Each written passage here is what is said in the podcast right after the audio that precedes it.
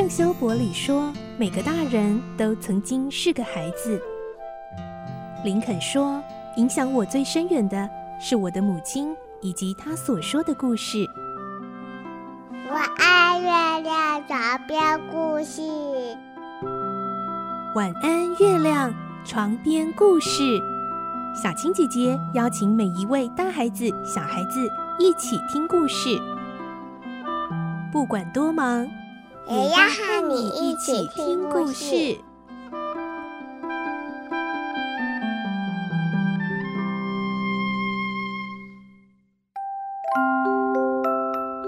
欢迎你和我们一起听故事，我是小青姐姐。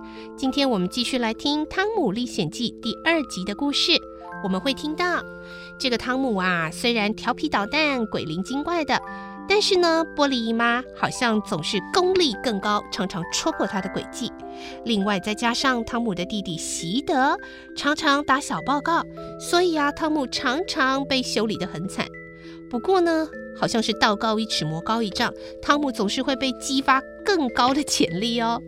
待会我们就继续来听他逃学跑去游泳的这件事情是怎么被拆穿的呢？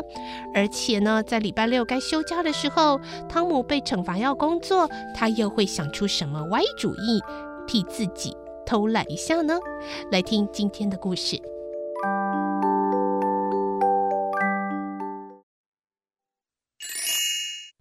历险记》第二集：美好的周六。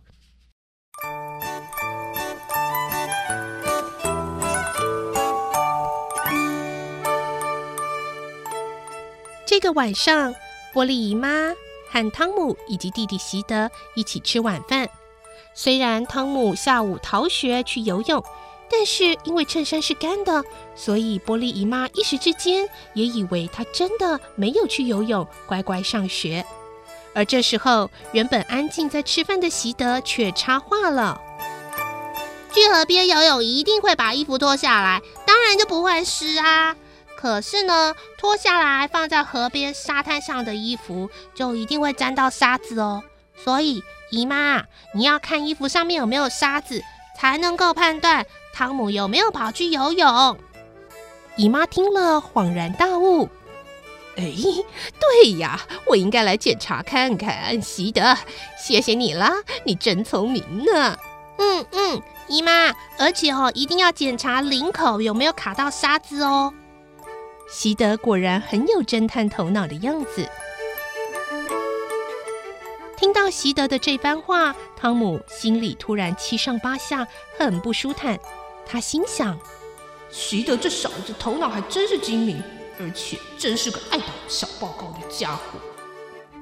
果然，姨妈在领口的地方摸到了一些沙子。汤姆，这是怎么回事？情况危急。现在汤姆只能胡扯瞎扯，以便躲过惩罚。嗯，那是因为可能是风太大了，然后沙子就吹到我的衣服上。哎，席德，你不要随便诬赖我好不好？如果沙子粘在衣服上还不能证明，那就要检查裤子啊。平常啊，我们要是去游泳，都习惯穿裤子下去，所以只要摸摸看裤子是不是干的，就可以证明你到底是不是清白的。席德的语气好像是法庭上在询问嫌犯的律师，咄咄逼人。汤姆确实是穿裤子下水游泳，但好在从密西西比河到回家的路程上，裤子早就干了。汤姆确信自己可以轻松过关。姨妈，你记得要摸口袋里面哦，因为啊，裤子表面啊很快就会干了，可是呢，湿掉的口袋闷在里面没有那么快干。正在摸汤姆裤子的姨妈，赶紧把手伸进汤姆的口袋里。哇，竟然是湿的！汤姆，你给我好好解释啊，是怎么一回事呢？姨妈的话才一出口，汤姆马上奔出门外，同时口中还大喊着：“西德，你给我记住！”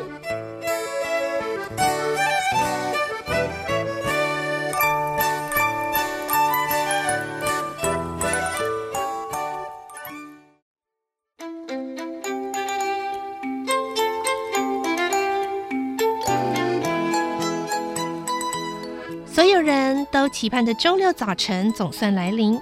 经过辛苦的一个星期大家可以在今天稍微休息。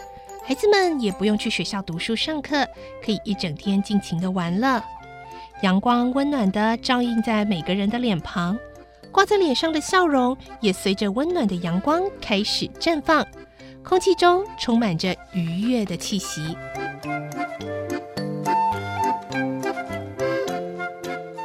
没有人不为周六的到来而欢天喜地，但是凡事都有例外，特别是对于周六还要工作的人，这简直是特别严厉的处罚，也是一个很大的打击。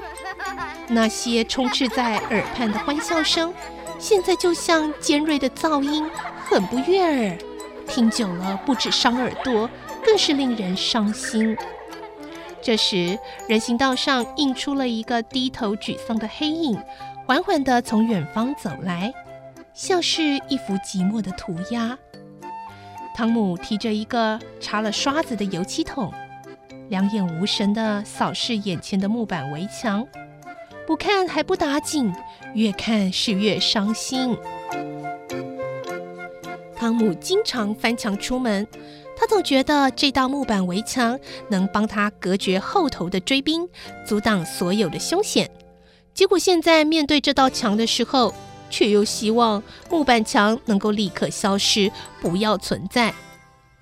他用刷子沾了一点桶内的油漆，先把前方上层的木板墙刷了一遍，接着又刷一遍，然后再刷一遍。他重新看了看自己刚刚完成的成果，嗯，也不过就只有那么一小条刷过的痕迹。他突然觉得好像变得更长了，好像永远也刷不完。这木板墙简直是无边无际。哦，这简直没完没了嘛！其实现在距离他开始刷油漆的工作时间，也不过才五分钟而已。没多久，人行道上又出现了另一个也提着桶子的黑影。仔细看这影子的步伐，边跑边跳呢，很容易就可以让人猜中影子主人此刻的心情是雀跃而开心的。他口中甚至还哼着 轻快的曲调呢。这开心的影子遇见了丧气的影子，彼此形成了强烈的对比。提着水桶的吉姆正要去抽水机提水，这工作啊，一向是汤姆最不愿意做的工作之一。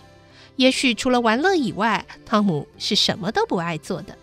但现在跟刷油漆比较之下，去抽水机提水还是好玩多了。至少那里可以冲凉，还能够遇到平常一起游玩的朋友。炎炎夏日，大家一起打水仗，多么让人开心啊！所以周六如果要工作，最多也只能去提水，再多就让人难过了。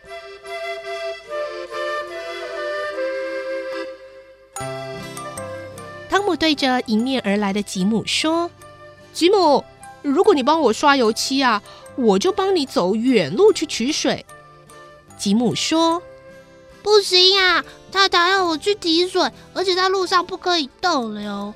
他还特别说，遇到你也不可以理会。”更不能帮你刷油漆，因为这个是处罚你的调皮行为，所以我不能帮你的忙哦。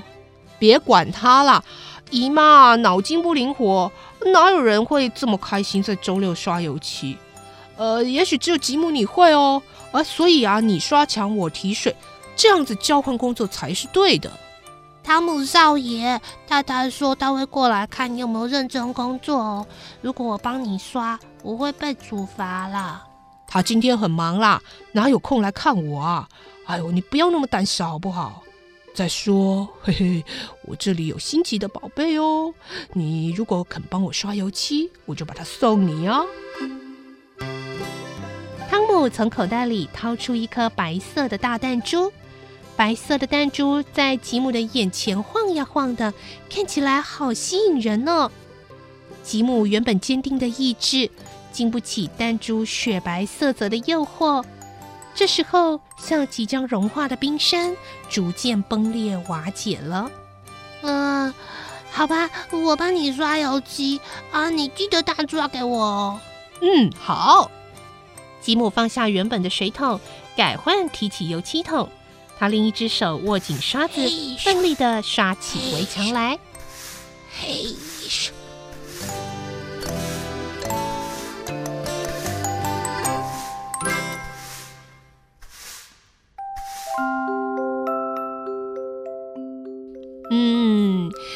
汤姆还真的是鬼灵精怪呢，竟然用这种方式让吉姆甘愿的替他刷油漆。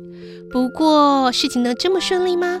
明天我们继续来听伯利姨妈发现了之后会怎么样呢？明天再继续来听《汤姆历险记》的故事喽！祝你有个好梦，晚安，拜拜。小朋友要睡觉了，晚安。